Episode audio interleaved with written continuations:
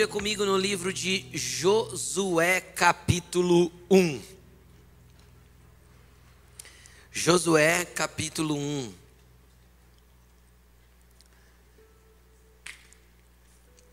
Nós estamos numa série de mensagens chamada Fortalecendo Suas Raízes. E essa série iniciou no culto da virada neste no início desse ano, né? No início deste mês e deste ano. E nós começamos a falar a respeito da importância de frutificar.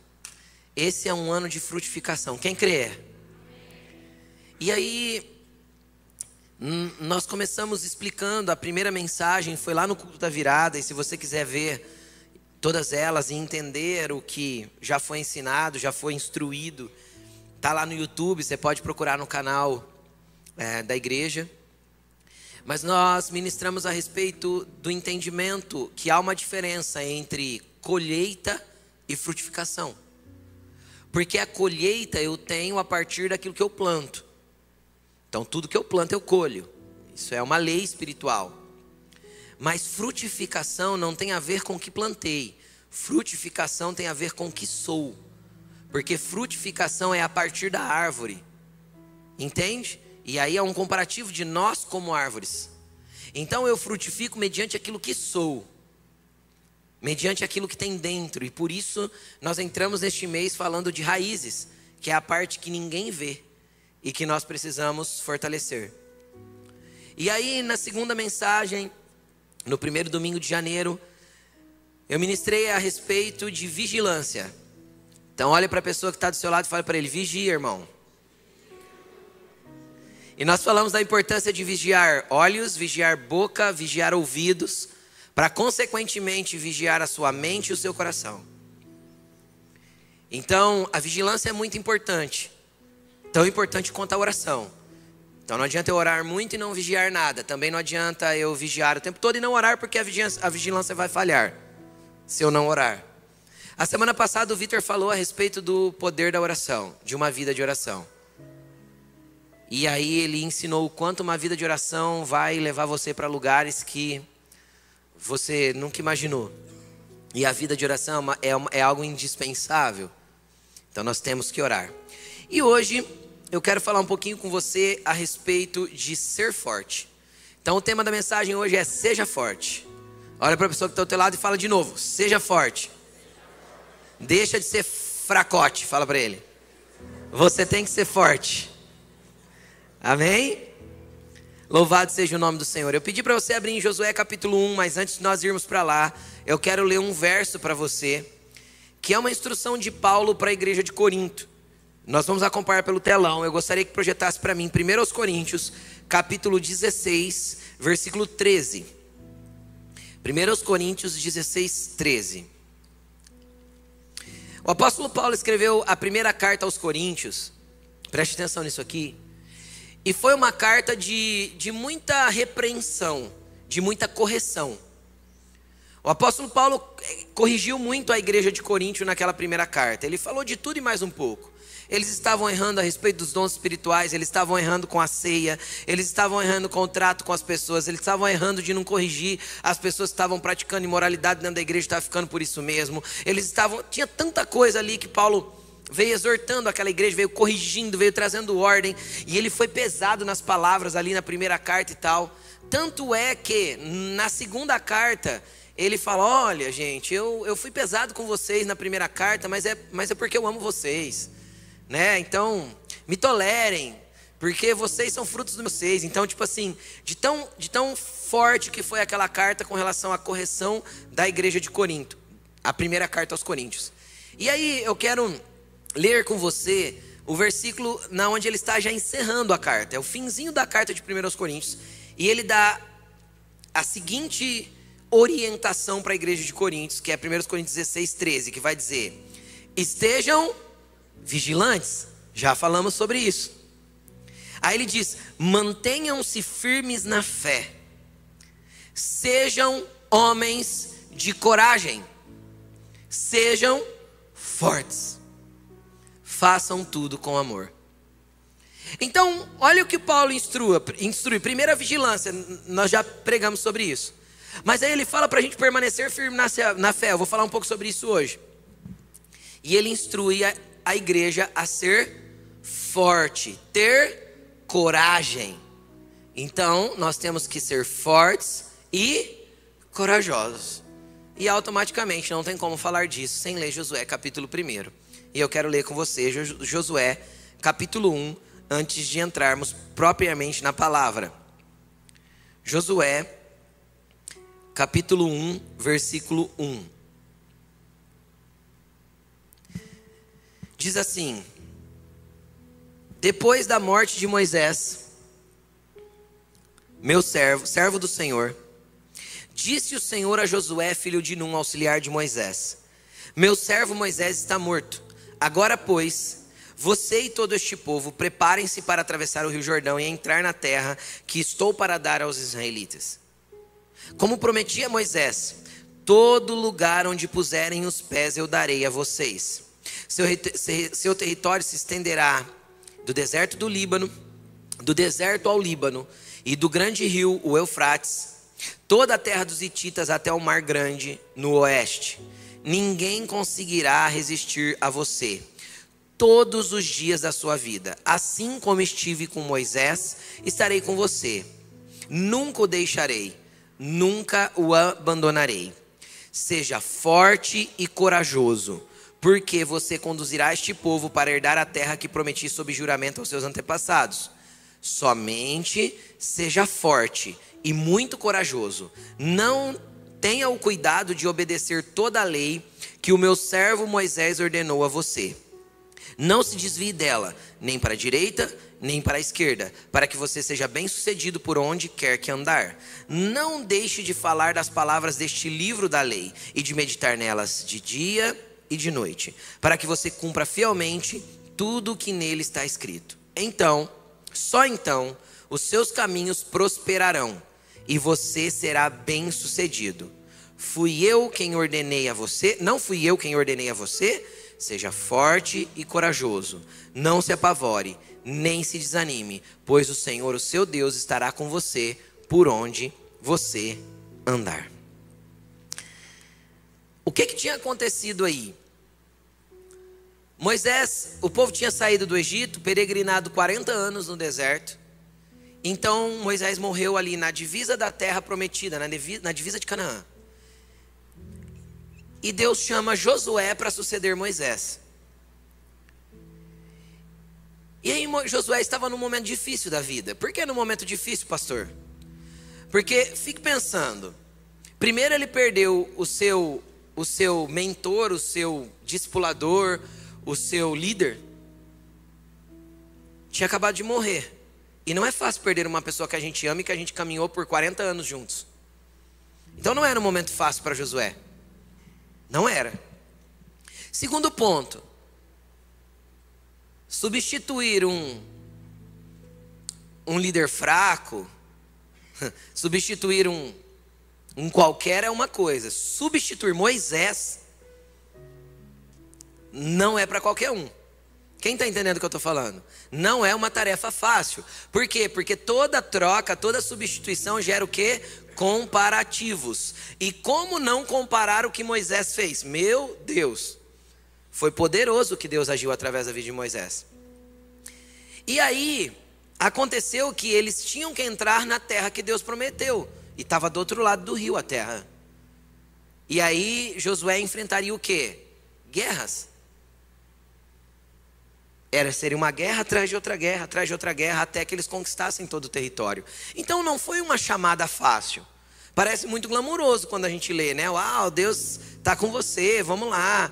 Legal, mas, cara, tinha um, um frio na barriga, tinha um medo instalado, tinha o comparativo, tinha o que as pessoas vão pensar, tinha, não adianta. Deus estava fazendo na vida de Josué, mas isso era real naquele momento na vida dele. Quem está comigo? Então o que, que Deus faz? Deus sendo um maravilhoso mentor, ele vem primeiro com encorajamento. Então ele chama Josué para uma conversa e vem encorajar Josué. E ele diz: Josué, olha, deixa eu te dar algumas coisas. Onde você pisar o seu pé, como eu disse para Moisés, eu te dou. É promessa. Para onde você, você avançar será teu. É uma promessa que eu te dou. A outra promessa que Deus deu: eu nunca te deixarei e nunca te abandonarei. Você, eu sempre estarei com você. A outra promessa que Deus deu, olha, medita na minha lei, porque você vai ser bem-sucedido em tudo que você fizer. Deus prometeu que Josué seria bem-sucedido em tudo que ele fizesse. Agora deixa eu te perguntar uma coisa: quando Deus promete, ele cumpre? Pode responder sim, pastor. Quando Deus promete, ele cumpre. Só que apesar de Deus encorajar Josué com essas palavras, Deus pediu duas coisas para Josué muito claramente. Uma ele pediu duas vezes e a outra ele pediu três vezes. Ele disse para Josué: Josué, por duas vezes, medite nas minhas palavras. Conheça as escrituras que Moisés deixou. Tenha a lei como algo que você vai meditar de dia e de noite só então você será bem-sucedido. Ou seja, isso é uma promessa condicional. Chacoalhe a pessoa que está do teu lado com muito carinho e fala para ela: toda promessa de Deus é condicional. Toda promessa de Deus é condicional. Então a promessa dele ser bem-sucedido dependia dele meditar nas escrituras, na lei, dia e noite. Agora, tinha uma promessa ali no meio, uma das promessas que era incondicional. Qual? A mesma que Jesus nos deu. Eu estarei com vocês todos os dias até a consumação dos séculos. Eu não deixarei vocês, eu não abandonarei vocês. Então isso era uma promessa para Josué, mas é uma promessa para mim também, é uma promessa para você. Quem crê? Ele está com você todos os dias da sua vida por onde você andar. Você crê? Então isso é uma promessa para nós. Então, do mesmo jeito que essas promessas estavam sobre a vida de Josué, também estão sobre a vida da igreja. São promessas que são do Novo Testamento, são da realidade de Jesus na nossa vida. Só que aí Deus pediu duas coisas para Josué. E uma delas foi: seja forte. Agora, a primeira coisa que eu quero te explicar, que Deus ministrou no meu coração, tem uma diferença muito grande entre ser forte e fazer força. Se alguém chega em mim e fala assim: Rô, oh, me ajuda a carregar uma geladeira ali. E eu falo: Vamos lá. Eu vou ter que fazer força para carregar essa geladeira, sim ou não? Claro que eu vou. E aí eu faço força, carrego a geladeira, coloco ela no lugar que ela tinha que estar. Porém, eu não me tornei forte porque eu fiz aquela força, me tornei? Não. Porque para eu me tornar forte, eu não me torno fazendo forças aleatórias. Para eu me tornar forte, eu preciso fazer força específica e concentrada e contínua. Para eu me tornar forte, a força precisa ser específica, concentrada e contínua. Se eu vou para uma academia para eu aumentar a minha força muscular, eu tenho que treinar especificamente cada músculo e precisa ser específico e precisa ser contínuo. Se eu vou na academia hoje, passo três semanas sem ir, vou de novo, o que, que vai acontecer toda vez que eu for? Vou ter dor. Por quê? Porque é uma força aplicada de forma aleatória. Ela não, ela não produz força, ela produz dor. O problema é que a nossa vida cristã, na maioria das vezes, ela está focada apenas em vencer o obstáculo que estamos vivendo agora. E a gente demanda e coloca uma baita força para superar os obstáculos. E muitas vezes, por não continuar naquilo que começamos a fazer força, a nossa vida vive de fazer força, ter dor por causa da força que fez, abandonar aquele esforço, não criar músculos espirituais, voltar a ficar fraco e ali na frente ter que fazer força de novo. E nisso vive o ciclo do cristão dos nossos dias. Então eu tenho um problema. Aí o problema bate na minha porta. Uma doença, uma dor, uma depressão, uma angústia, um medo, uma perca, um, uma falência financeira. O problema chega, o problema chegou, eu preciso ir na igreja. 90% das pessoas que você fala assim, oh, vou na igreja comigo, a pessoa responde, se ela, se ela entende que ela está precisando, ela vai dizer assim, nossa, estou precisando mesmo, hein? Rapaz, as coisas estão difíceis. Ou seja, a dor vem, então aí eu me coloco a fazer força, me esforçar para algo, eu me esforço para ir na igreja, eu me esforço para fazer uma oração, eu me esforço para ler um pouco de Bíblia. Até que momento? Até o momento que aquela dor foi esperada, até o momento que o problema resolveu, até o momento que eu recebi a bênção, até o momento que eu alcancei a graça, até o momento que chegou o meu alívio. A hora que chegou o meu alívio, o que, que eu faço?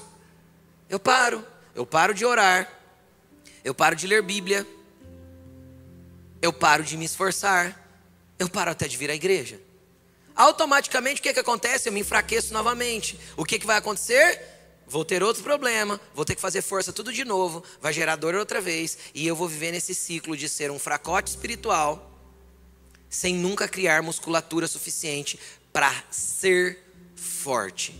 A ordem de Deus não é faça força, a ordem de Deus é seja forte.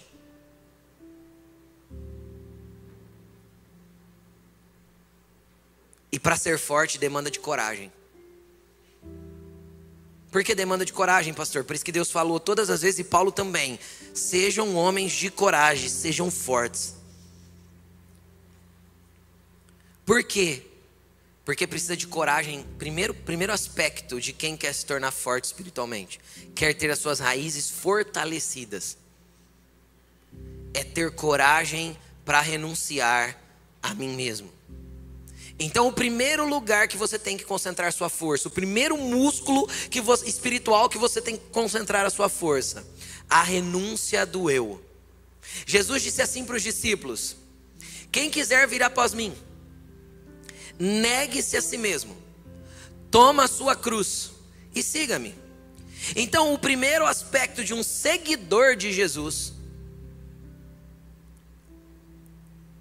é negar-se a si mesmo é falar não para si próprio. E isso é muito difícil. O pior demônio que eu tenho para vencer não é nenhum demônio que a gente dê nome. O pior demônio que existe para vencer chama-se eu mesmo. Eu digo que o pior demônio que tem para vencer é o eumônio. Por quê? Porque todos os demais demônios Jesus já venceu na cruz ele já colocou debaixo dos pés deles todos os demônios. Eles são vencidos em Cristo. O nome dele tem poder para expulsar qualquer um desses demônios. Mas vencer a mim mesmo não é na cruz de Cristo. Vencer a mim mesmo é na minha cruz. Então ele disse: Você quer me seguir? Negue-se a si mesmo. E aí vem, começa a luta contra a nossa própria vontade, os nossos próprios desejos caídos. O que, que acontece? Nós somos movidos por emoções, sentimentos e sensações. Nós somos movidos por busca de prazer. E normalmente nós optamos em buscar o prazer mais rápido. É mais fácil. Por quê? Porque existem prazeres que nós temos também, que muitas vezes nós sabemos que dá prazer, mas exige muita renúncia, exige muito esforço e exige continuidade para que eu passe a ter prazer naquele ambiente. Por exemplo, quem aqui já sentiu prazer em orar? Saiu de lá e falou assim: Uau, que delícia estar tá aqui. Só que demandou um esforço para você conseguir chegar nesse lugar de prazer. Demandou você pegar aquele músculo e exercitar, exercitar, exercitar, até que você encontrasse um ambiente de prazer naquilo. Só que, por exemplo, a gente tem, a maioria de nós tem prazer comendo chocolate. O que é mais fácil, buscar o prazer lá na oração ou buscar o prazer comendo chocolate? Agora fala para mim, qual que é a consequência de eu buscar exercitar o músculo da oração até o momento que eu tenha prazer lá, e qual a consequência de eu buscar prazer no chocolate? Aí vem aquela frase muito poderosa e muito verdadeira: não troque aquilo que você quer hoje por aquilo que você quer pela, na tua vida. O que você quer para a sua vida? Não substitua pelo prazer de agora. Não substitua pelo prazer momentâneo aquilo que você quer para sempre. O que você projeta para a sua vida daqui 20 anos? O que você projeta para a sua vida espiritual daqui 5 anos? Pastor, eu nunca projetei a minha vida espiritual. Falta de exercitar músculos. Se você não projeta a sua vida espiritual para um crescimento, você vai continuar sendo, entre aspas, um raquítico espiritual a vida toda. Jesus quer que você cresça. Jesus quer que você mande o shape espiritual. Para suas raízes estarem fortalecidas. Entendeu? Então a primeira, a primeira coisa que nós temos que entender é que nós temos que aprender a renunciar os nossos desejos caídos, ocultos, e por busca de prazer que não tem a ver com a vontade de Deus para nós. E você sabe qual é? Às vezes você tem buscado prazer numa sexualidade distorcida, às vezes você tem buscado prazer na pornografia, às vezes você tem buscado prazer no sexo ilícito, às vezes você tem buscado prazer nas bebidas, às vezes você tem buscado prazer nas drogas, às vezes você tem buscado prazer, sei lá, nas compras, às vezes você tem desforrado prazer na comida. Agora, tudo isso te leva para um caminho de morte.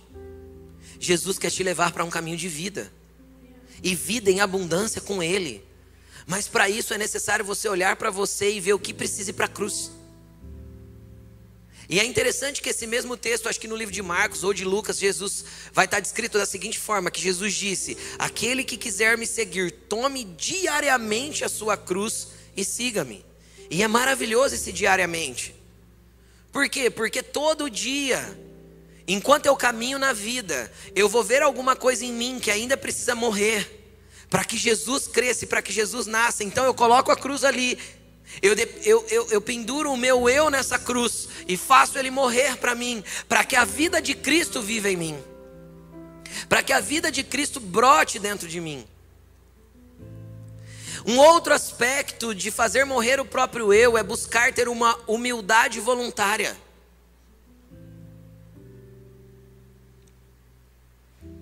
Humildade, na prática, é o ato de ser humilhado e não revidar.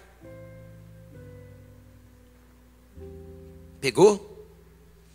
Humildade na prática é o ato de ser humilhado e não revidar, de ser caluniado e não se defender quem busca defender a sua reputação é porque ainda não entendeu que tem um caráter em Cristo. Então não se preocupe com a sua reputação, preocupe-se com o seu caráter, e isso você desenvolve exercitando-se espiritualmente. Por isso que Jesus diz: Bem-aventurados os humildes. Por quê? Porque eles herdarão a terra. Olha a promessa que tem na vida de um humilde. Então, humildade na prática é o ato de ser humilhado e não revidar. Agora, deixa eu te falar: é terrível ser humilhado. Quem já foi? Eu já fui. É terrível. Eu que sou sanguíneo, sobe o sangue, dá uma vontade de revisar, revidar de imediato. Sabe? Já saí dando tiro em todo mundo, pontapé em todo mundo e, né? Não é assim?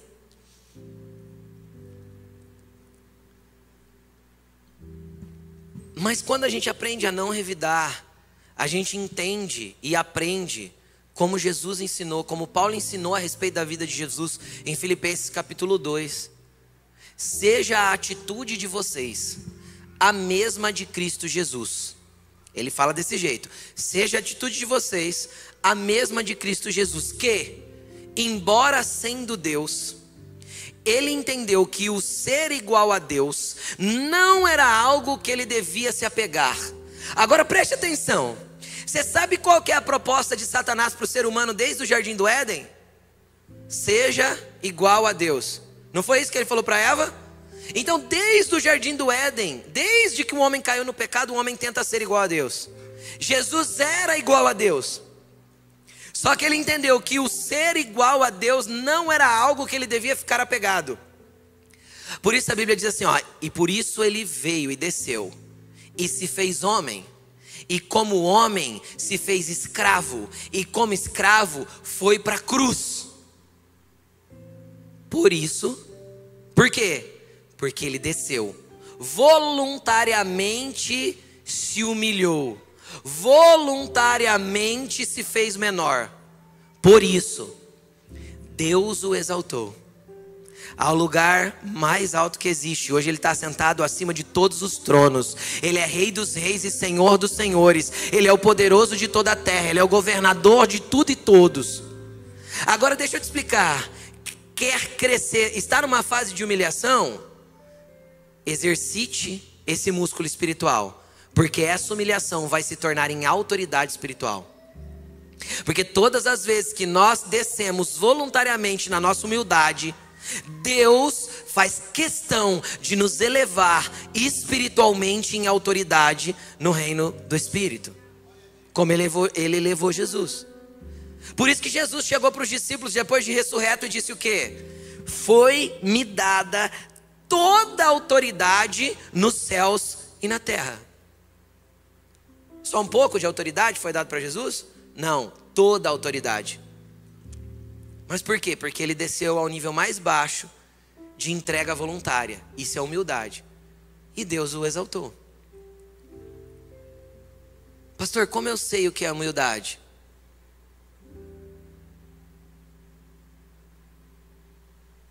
Humildade, além de ser o ato de eu ser humilhado e não revidar, é o ato de perceber o próximo melhor que você mesmo. Também está escrito em Filipenses. Então esse é um músculo, outro músculo a ser exercitado ainda dentro da morte do eu. É um músculo que tem algumas camadas. Então é um outro músculo a ser exercitado ainda dentro da morte do eu. Sabe quando você vai estar pronto para tomar posse de todos os lugares que Jesus te prometeu? De toda a terra que ele disse que você vai tocar, de todos os lugares que ele disse que você vai tocar, quando você estiver com a sua musculatura fortalecida. Não existe cumprimento de promessa sem que eu esteja pronto para acessá-la. Então, seja forte. Seja forte. Ainda dentro desse aspecto de o eu morrer, de o eu ir para a cruz, de a minha própria vontade, dos meus próprios desejos morrerem, existe um aspecto que vai lutar, militar contra nós sempre, chamado velho homem. Quem aqui consegue delimitar o você, você, o próprio eu, antes de Jesus e depois de Jesus? Tipo assim, se eu pedisse para você escrever, fala para mim quem que você era antes de Cristo. Quem aqui consegue pôr uma, né, uma, uma, um divisor de águas? Olha, antes eu era e agora eu sou. Quem consegue fazer isso? Eu consigo. Levanta a mão, gente. Todos vocês, quem vocês não são de Cristo? Então, antes de Cristo você era de um jeito, com Jesus você é de outro. Amém? Então a gente consegue delimitar, olha, minha vida sem Cristo era assim, minha vida com Cristo, uau, melhorou bastante. Está em evolução, mas já melhorou. Normalmente a gente consegue colocar essa, esse delimitador. Porém, dentro de nós muitas vezes milita uma guerra contra o velho homem, a velha natureza caída. Vira e mexe, teus pensamentos se inundam de coisas que você fala assim: opa, esse não sou o eu de Cristo. Esse é o eu que já morreu. Pensando, sentindo. Quem entende o que eu estou falando? Vira e mexe, você tem uma guerra aí no teu interior. E, e é parte da cruz diária você fazer esse velho eu morrer. Você levar ele para a cruz de novo e falar: opa, opa, opa, opa, esse não sou eu mais. E sabe o que é legal? Quando você percebe isso, é bom você ir para os pés de Jesus como forma de exercitar esse músculo espiritual e dizer: Senhor, esses pensamentos que tive, esses sentimentos que tive, essas coisas que desejei, ou qualquer coisa desse tipo. Senhor, isso é parte da minha velha natureza. Mas eu quero te falar, Jesus, que eu sem você é essa coisa ruim aí que eu estou te apresentando. Mas Jesus, o Senhor me encontrou, então eu não sou mais aquilo. E eu te glorifico por isso. Mas Jesus, se um dia eu te abandonar, eu sei que o meu lugar vai ser sendo aquele velho ser que eu nunca mais quero voltar a ser. Então seja sincero com Jesus, entende? Fale com Ele com verdade. Nessa hora você está exercitando seu músculo espiritual de reconhecer que sem a graça dele e sem a verdade dele na tua vida, você não é nada. Ou você é aquela pessoa que você nem gosta de ser mais. Sabe por que muitas vezes nós temos dificuldade de renunciar ao próprio eu? Porque nós temos medo de quem nós nos tornaremos. Normalmente nós temos dificuldade para falar assim: tudo bem, Jesus, eu abro mão disso então, porque o Senhor está pedindo, ou porque o Senhor está me orientando, ou porque eu estou sentindo uma voz aqui dentro dizendo: não faça mais. Quem já sentiu aquele aperto no peito, parece que era assim, um negócio dentro. Você está fazendo, está falando, e Deus, parece que Deus está gritando dentro de você, dizendo assim: ó, chega, não é mais para você. Isso é o Espírito Santo fazendo. E aí você se sente constrangido, você fala: meu Deus, eu não posso fazer mais isso. E é Deus te ministrando, é Deus fazendo, é Deus te tirando de lugares, transicionando você, levando você para um crescimento espiritual. É Deus exercitando seus músculos. Só que aí vem um medo, bate um medo. Qual é o medo? Quem eu me tornarei após a renúncia desse ser que sou? Porque busca por identidade é algo muito latente na nossa geração. Quem eu sou? As pessoas são muito confusas hoje. Por quê? Porque as pessoas são livres para ter as suas próprias identidades em todos os aspectos, até aquilo que a biologia já determina, as pessoas querem mudar. Então, se elas são livres para ter a identidade que querem, buscam a sua identidade a partir de si próprio, sabe o que elas vão encontrar? Nada. Um oco, um buraco no peito o tempo todo. Aí a pessoa passa a se identificar como ser a partir do gênero sexual que ela escolhe ter.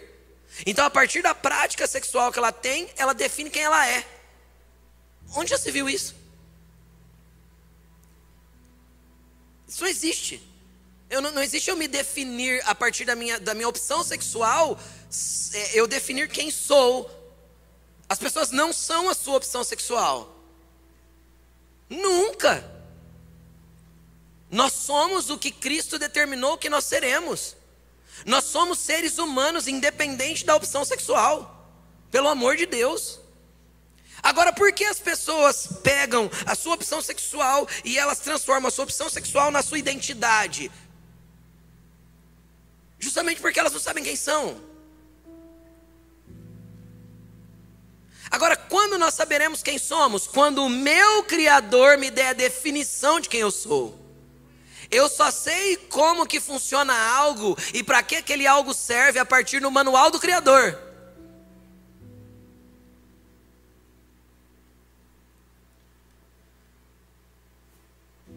O Kleber é responsável por montar e ativar umas máquinas bem grandes de, de torno, aqueles negócios enorme. E se eu entrar dentro de um dos clientes que o Kleber atende, da empresa, né, que, do Kleber que ele atende, e eu olhar para um torno daquele, eu vou olhar para o Kleber, vou, vou perguntar, vou ter que fazer a pergunta. O que que faz? Sabe quem vai me poder dizer? Ou um engenheiro que criou, ou o técnico foi treinado pelo engenheiro para fazer ele funcionar. O engenheiro foi Deus. O técnico é o Espírito Santo. Então, ou você pergunta para ele quem você é, para saber como você funciona, ou você vai ficar se debatendo na sua identidade a vida toda. Agora, o problema é que a hora que ele te mostrar como você funciona, às vezes você vai se chocar com aquilo que você já foi. E aí dá, as pessoas muitas vezes têm medo, então prefere ficar da forma que está. Por quê? Porque é difícil confrontar o que Jesus está falando a seu respeito com aquilo que você foi até hoje. E às vezes esse choque vai bater em você. E isso é terrível e maravilhoso. Terrível e maravilhoso.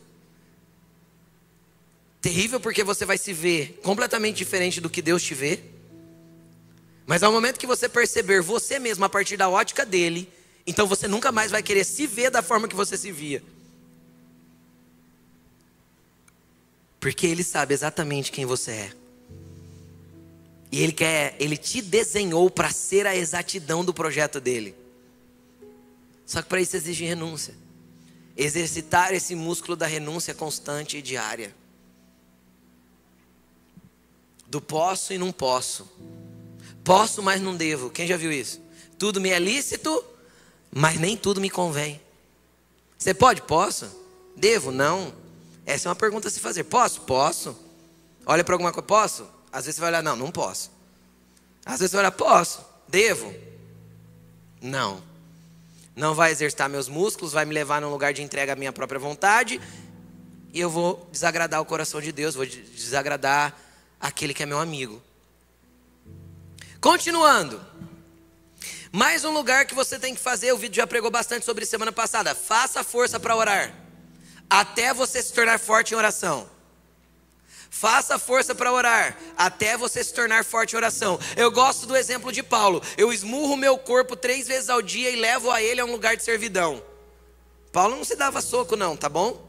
O que ele estava falando é: a minha carne quer me tirar de um lugar de relacionamento com Deus eu automaticamente subjugo a minha carne e levo ela para um lugar de relacionamento com Deus, mesmo sem querer. Às vezes você pode pensar assim: ai, pastor, é muito difícil, eu sei. Você pensa que eu tenho vontade de orar todo dia? Tem não. Tem dia que eu tenho, tem dia que eu não tenho não. Tem dia que eu prefiro assistir série. Tem dia que eu prefiro ficar no Instagram. Mas não é o que eu prefiro que tem que governar. Por quê? Porque Deus me fez forte. Então eu pego o meu corpo, minha vontade, subjugo e levo para um lugar de oração. A oração é um lugar a ser exercitado até se tornar um lugar de prazer. Exercite a sua vida de oração. Pastor, eu oro todo domingo na igreja. É interessante, quem já teve o desprazer de ir no cardiologista meio descompensado, o que, que é descompensado? Sei lá, colesterol alto, triglicérides bagunçado, vida sedentária. Aí você chega no cardiologista, faz os exames, ele olha para você e fala assim: Ó, oh, não tá legal não.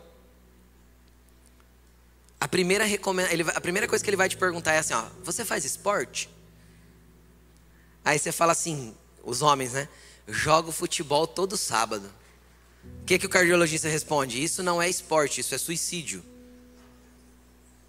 Esporte é aquilo que você faz de três a quatro vezes por semana no mínimo. Quem já ouviu o médico dizer isso? Aí tem gente que ora uma vez por semana e acha que está exercitando o músculo da oração. Jesus ensinou a orar todos os dias. Como eu sei? Porque ele mandou eu pedir o pão nosso de cada dia. Me dá hoje. Então eu tenho que pedir todo dia. Porque é para pedir o pão de hoje, não é para pedir o pão de amanhã. Não adianta você orar no domingo e falar: Jesus abençoa todos os pães da semana. O maná descia do céu todo dia. E se guardasse, apodrecia. Porque é para todo dia. Oração é alimento diário. Então você vai fortalecer aquele músculo diariamente. Outro ponto muito importante: Escrituras. Bíblia.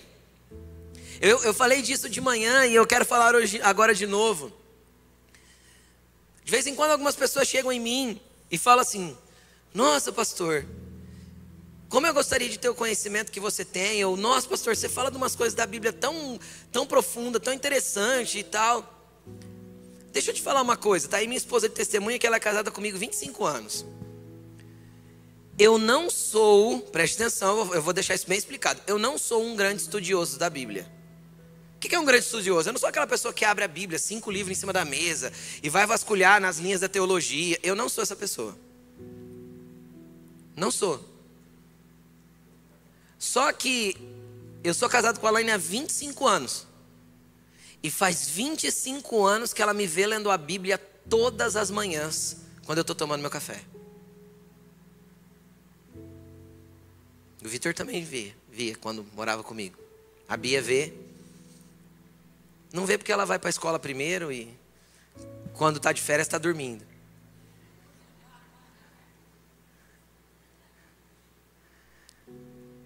Então não tem a ver com conhecer muito, tem a ver com exercitar aquele mesmo músculo todos os dias. Aí quando o Espírito Santo precisa te revelar alguma coisa, a palavra está escondida no coração, brota. Salta, porque está tudo ali guardado. Porque todos os dias você está exercitando aquele mesmo, aquele mesmo músculo. Então você está ficando forte naquilo. Então você não precisa fazer força no momento que você precisa da Bíblia. Eu não preciso fazer força, a Laine sabe, para preparar uma mensagem. Não preciso. Por quê? Porque flui no meu interior. É um, pode ser que seja um dom divino, eu não tenho dúvida que é. Mas simplesmente brota. Só que tem uma coisa: é um músculo que está sendo exercitado todos os dias. Bíblia, Bíblia, Bíblia, Bíblia. Aí tem gente que fala assim, mas pastor, você fez teologia. De verdade, eu, eu fiz para ter um nível superior, porque vai que eu vou preso algum dia por pregar o evangelho. Pelo menos eu fico em cela especial. Então, acabou esse negócio aí? Ah, fiz à toa a faculdade então. Tô brincando. Mas de verdade, eu fui fazer teologia porque eu queria fazer uma faculdade. Eu não tinha faculdade, vou fazer. Então, vamos fazer o quê? Eu sou pastor, né, gente? Fazer teologia.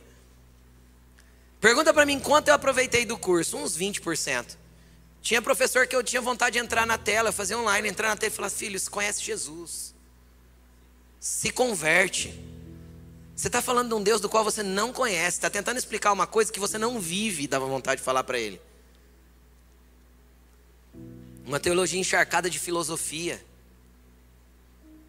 Tem mais de Platão e Sócrates na teologia do que de Deus. Então, eu fiz por causa do diploma.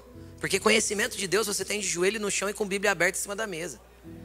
Isso faz você conhecer Deus. É assim que você conhece Deus. Um último ponto de exercício é o exercício da fé. Todas as vezes que o inimigo te pegar num momento de fraqueza, que você tiver fracote em alguma área, e o inimigo vir armar alguma coisa para que você caia, que para que você sofra, a intenção dele é matar a sua fé. Quem aqui já passou por problemas sérios, por dificuldades imensas e pensou em desistir e abandonar tudo?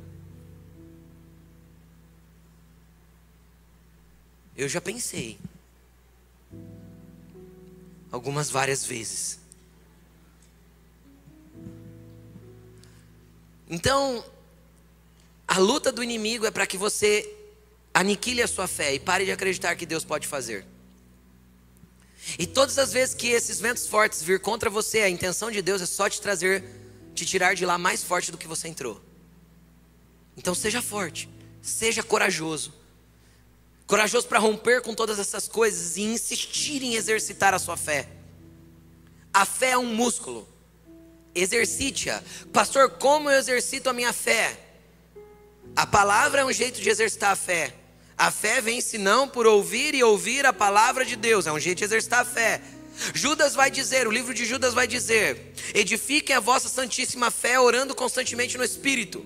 Então ore constantemente no Espírito, não só no teu momento de oração, mas se mantenha conectado com Deus e edifique a sua fé. E por último, a fé é um dom do Espírito Santo. Busque o Espírito Santo e fale: eu preciso ter o dom da fé, Senhor.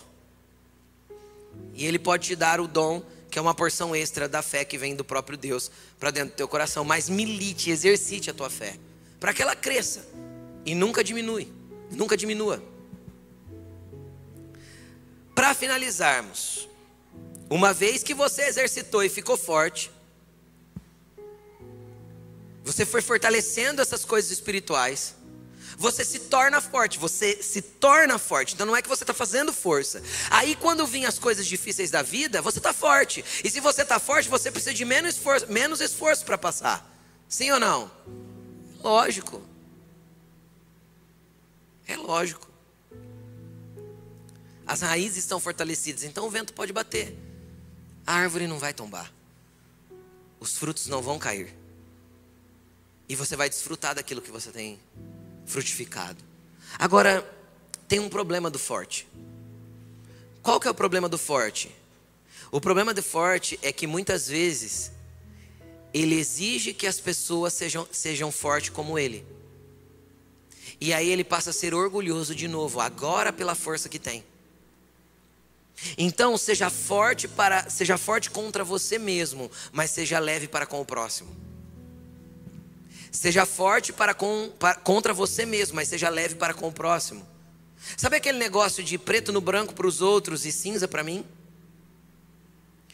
Deus fulmina ele por causa do pecado dele, mas me ama mesmo eu pecando?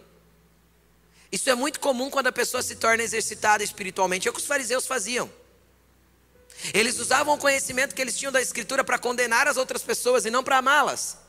Por isso que o apóstolo Paulo terminou a orientação de 1 Coríntios 16, 13, dizendo: Façam tudo com amor. Então sejam homens de coragem, sejam fortes, mas façam tudo com amor. Por quê? Porque não é para você condenar o outro a partir da tua força. Porque às vezes na tua força aquilo que a pessoa está passando é muito simples. Mas na força dela está sendo uma coisa excomunal para ela ter que enfrentar a situação que ela está enfrentando. Então, pegue leve com as pessoas. Sabe qual é o problema? Quem já teve o desprazer de fazer isso? Você chama um amigo para treinar com você e ele é bem mais forte que você na academia. Ele pega e quer que você levante os mesmos pesos que ele. Vai, eu te ajudo. Aí no outro dia você nem, nem se mostra. Se for perna, você não anda. Se for, se você treinou bíceps, você tá igual o Tiranossauro Rex, assim, com os braços curtinhos, não consegue nem esticar. Por quê? Porque esse é o problema do forte. Ele, ele imagina que você pode fazer a mesma força que ele, que você vai ficar tudo bem. Então, se Deus tem te dado força na oração, se Deus tem te dado força na palavra, se Deus tem te dado força para vencer os seus próprios desejos, se Deus tem te dado uma fé forte, é para você auxiliar o fraco. Suportai-vos uns aos outros em amor. Sabe o que é suportar? É dar suporte, é se colocar por baixo. Quanto mais forte você for, mais embaixo você vai estar para dar suporte para aqueles que precisam de suporte. Quanto mais forte você for, mais plataforma você será para alavancar as outras pessoas que estão precisando de força.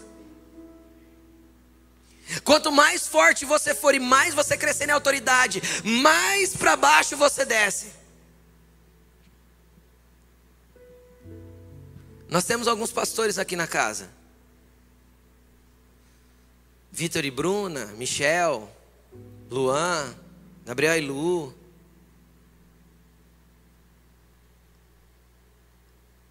Pastor, eles estão num lugar elevado? Então, chama assoalho. É o lugar que todo pastor deveria estar. É o lugar de suporte para todo mundo. É o lugar de humildade voluntária. É o lugar de servidão mesmo sem querer. Eu não sei quantas vezes eu fui servir as pessoas. E aí, como eu, vou, eu sou sincero com a minha esposa, eu olho para a cara dela e falo assim: Não quero ir, Laine estou com vontade de ir lá.